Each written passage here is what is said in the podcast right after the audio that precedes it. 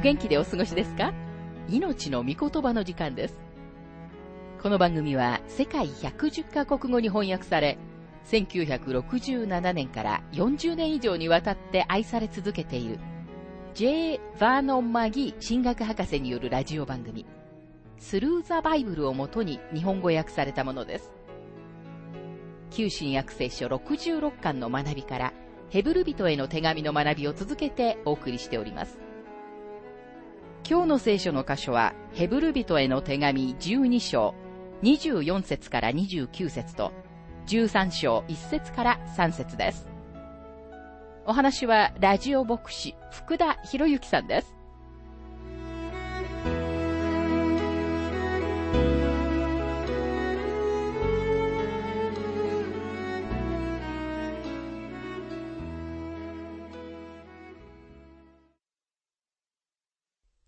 ヘブル人への手紙12章の学びをしていますが、24節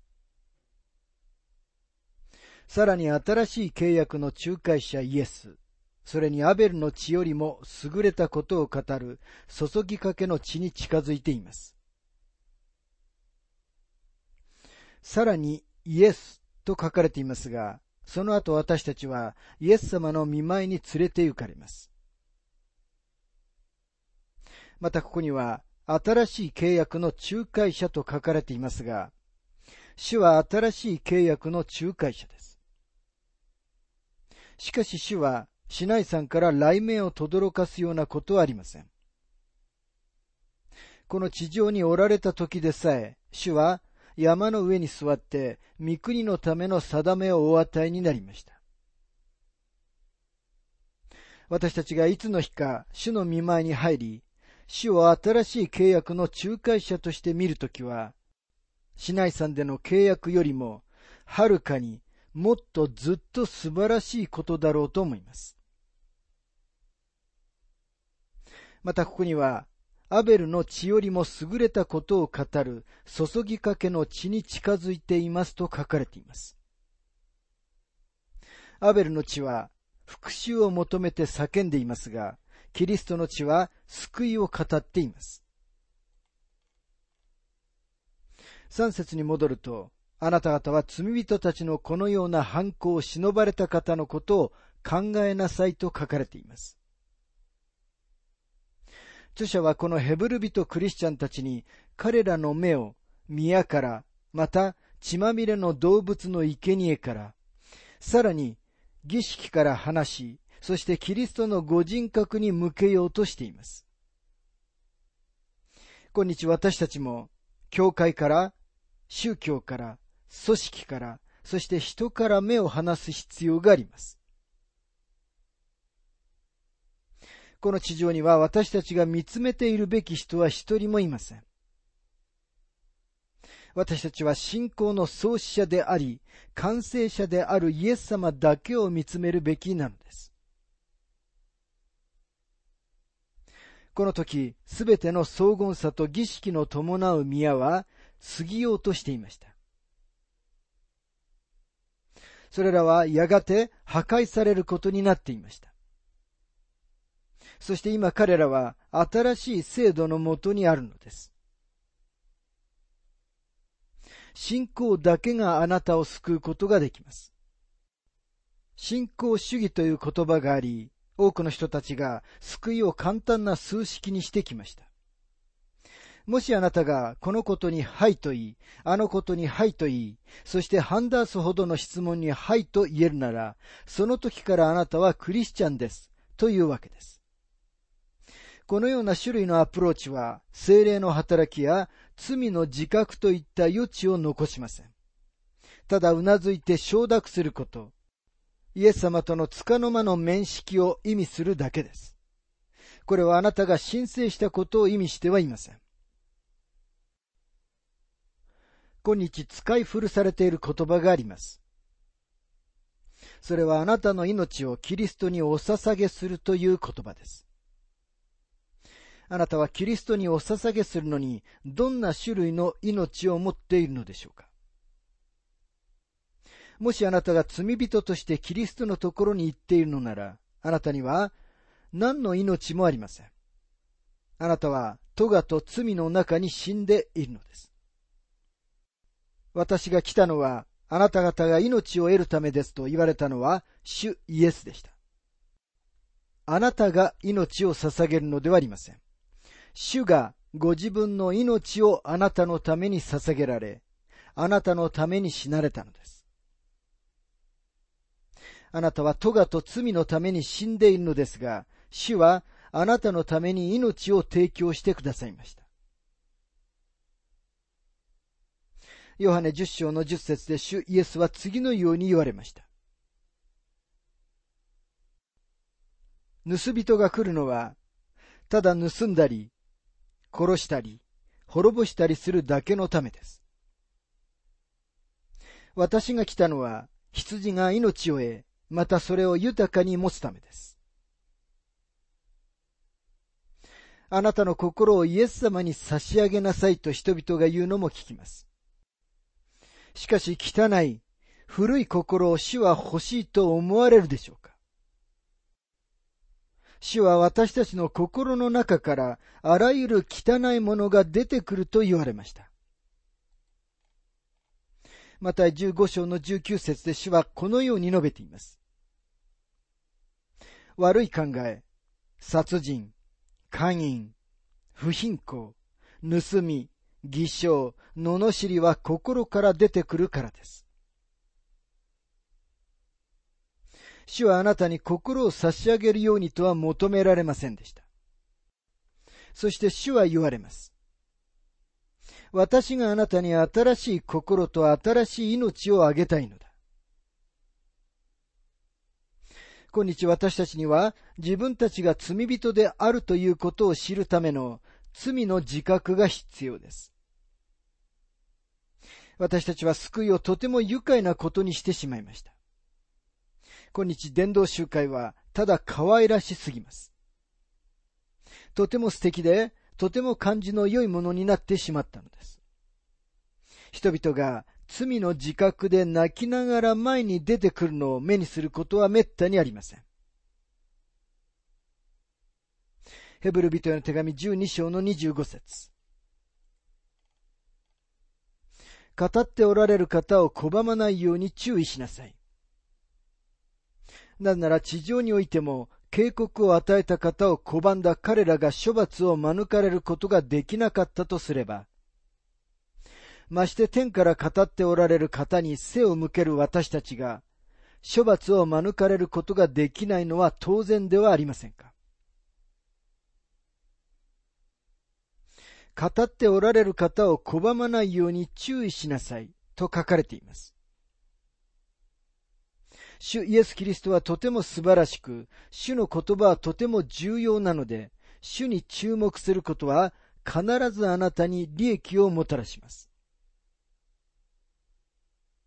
なぜなら地上においても警告を与えた方を拒んだ彼らが処罰を免れることができなかったとすれば、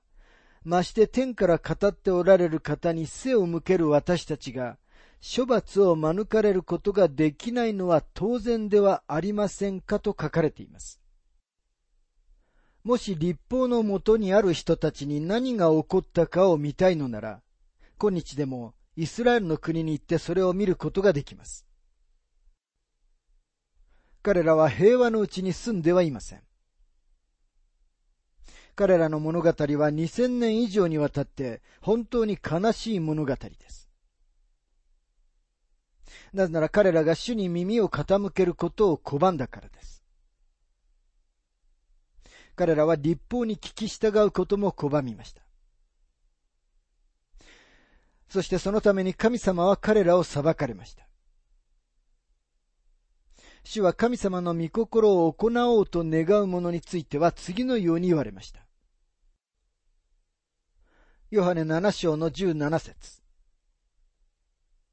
誰でも神の御心を行おうと願うなら、その人には、この教えが神から出たものか、私が自分から語っているのかがわかります。もしあなたが神様の御心を行うなら、それが真理かどうかがわかります。でももし拒否するなら、このように素晴らしい救いをないがしろにして、神様の裁きをどのようにして逃れることができるというのでしょうか。ヘブル人への手紙12章の26節あの時はその声が地を揺り動かしましたが、この度は約束をもってこう言われます。私はもう一度地だけではなく天も揺り動かす。立法が与えられた時地震がありました。そしてキリストが十字架につけられた時も地震がありました。今神様はご自分がすべてのものを揺り動かされる日が来ようとしていると言っておられます。神様は天と地とを揺り動かすと言われます。神様がなぜそのようなことをなさるかわかるでしょうか？神様は揺り動かされないものがあるということをご自分の作られたすべての宇宙に知らせるためにすべてのものを揺り動かされるのです。そしてそのうちの一つはイエス・キリストを信じる生ける信仰です。主は私たちが頼る岩なるお方であり、主は決して揺り動かされることはありません。どうでしょうか？あなたは今日、永遠に安全な場所に行きたいと思われるでしょうか？永遠の救いの岩である主イエス・キリストこそ逃げ込むべき永遠に安全な場所です。主は空から襲われた時にも安全な避難所です。人間はこの世界を安全な場所にしたいと願ってきましたが、誰一人この世界を安全なところにすることはできませんでした。例えば国連のような世界のどんな組織にしても、世界を安全にすることはできないのです。今日では大都市では通りを一人で歩くことさえ安全ではありません。でも神様はいつの日にか全てを安全にされます。そのために神様は最初に全てのものを揺り動かされるのです。ヘブル人への手紙12章の27節このもう一度という言葉は決して揺り動かされることのないものが残るために、すべての作られた揺り動かされるものが取り除かれることを示しています。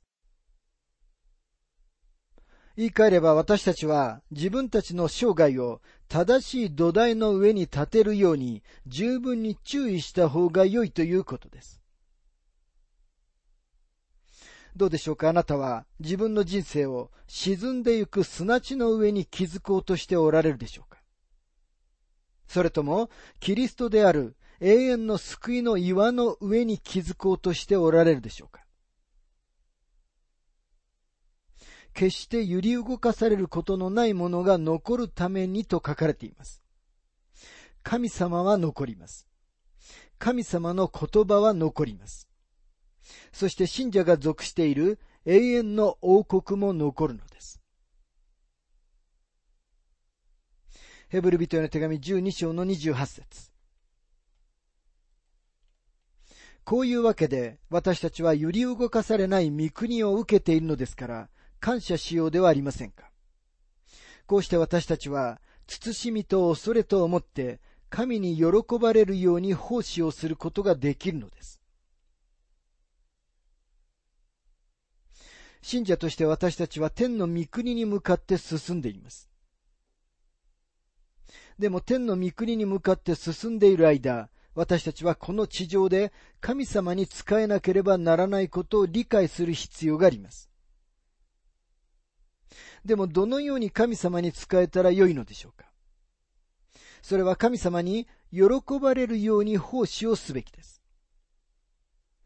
ではどのようにして神様に喜ばれるように奉仕をしたらよいのでしょうか？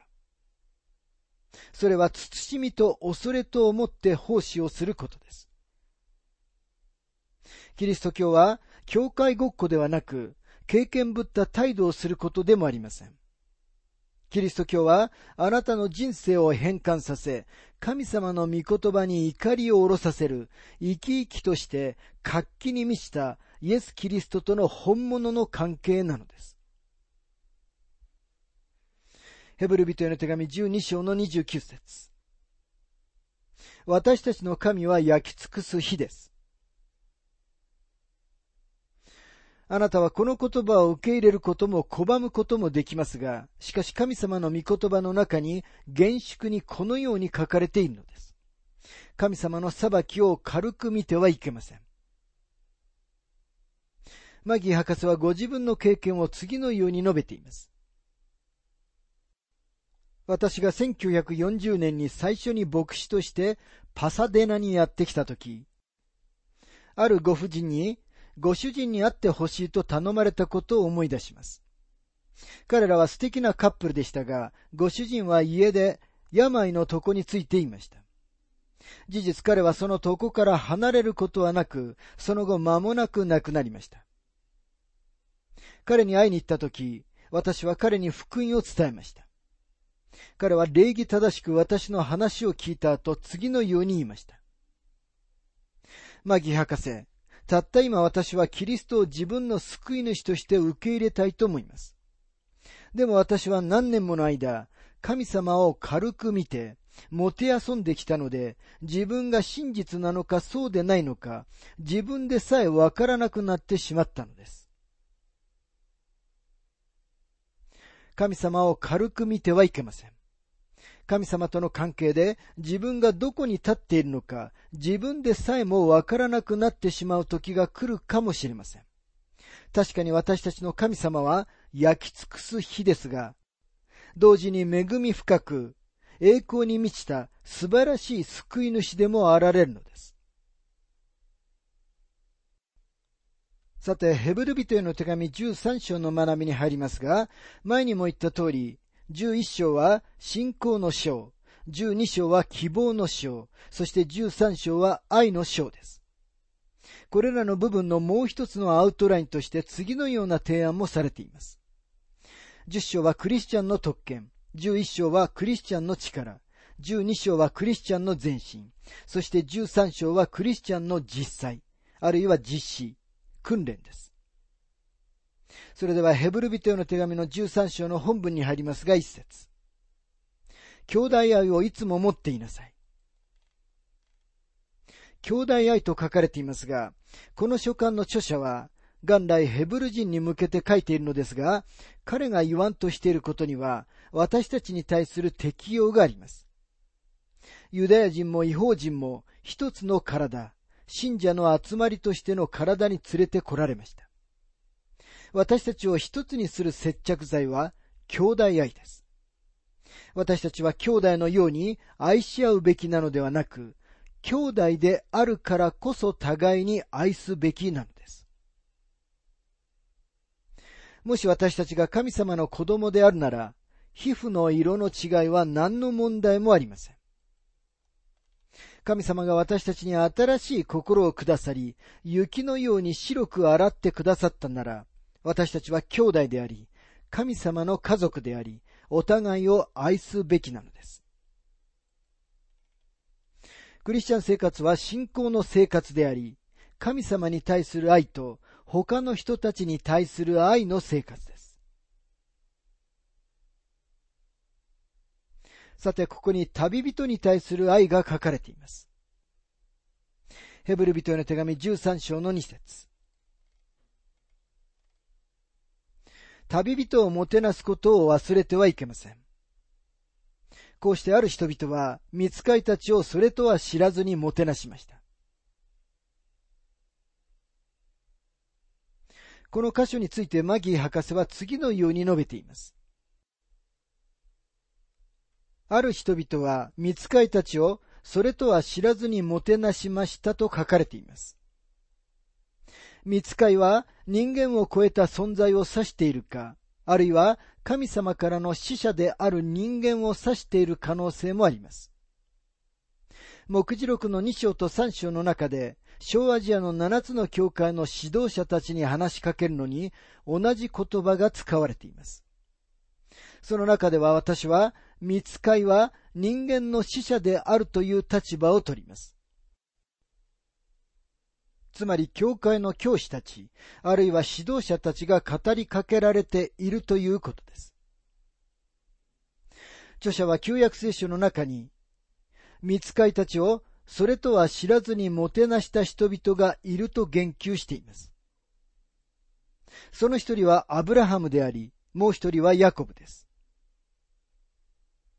でもヤコブは相撲を取るのに忙しく、その夜はあまりもてなしはしませんでした。ヨシュアも見つかいをもてなしました。ヘブル人への書簡のこの説の基本的な思想は、私たちは知らない人たちを歓待することで、愛の手を差し伸ばすべきであるということです。私たちは分別をもって自分たちの愛を実践するように注意すべきではありますが、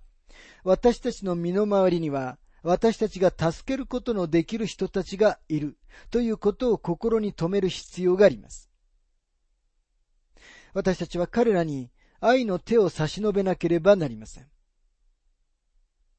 そしてそのようにすることで私たちはとても素晴らしい人たちに出会うかもしれないのです。ヘブル人への手紙13章の3節牢につながれている人々を自分も牢にいる気持ちで思いやり、また自分も肉体を持っているのですから、苦しめられている人々を思いやりなさい。パウロ自身も牢につながれていました。彼は牢につながれていることに関しては、とても多くのことを知っていましたから、彼は、貧乏な人たち、困難の中にいる人たちを覚えなさい。必要を覚えている人たちに愛を示しなさいと言っているのです。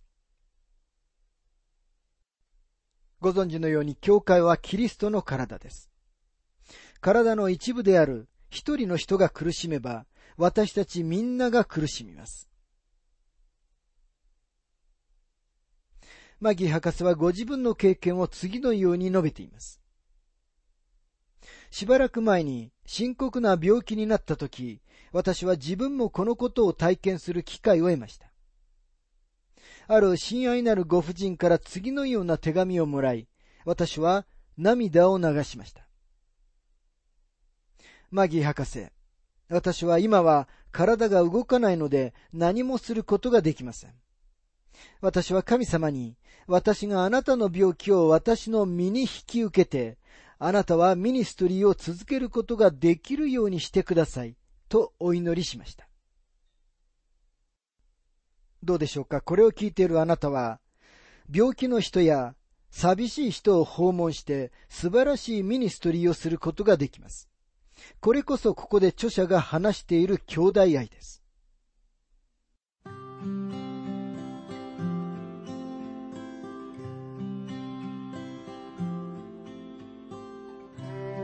命の御言葉お楽しみいただけましたでしょうか？今回は否定することの危険というテーマでヘブル人への手紙12章24節から29節と13章1節から3節をお届けしました。お話はラジオ牧師福田博之さんでした。なお番組ではあなたからのご意見、ご感想、また聖書に関するご質問をお待ちしております。お便りの宛先は、郵便番号592-8345、大阪府堺市浜寺昭和町4-462、浜寺聖書協会命の御言葉の係。メールアドレスは全部小文字で、ttb.hbc.gmail.com または、浜寺アット浜寺バイブル .jp hamadera.bible.jp です。どうぞお気軽にお便りをお寄せください。それでは次回までごきげんよう。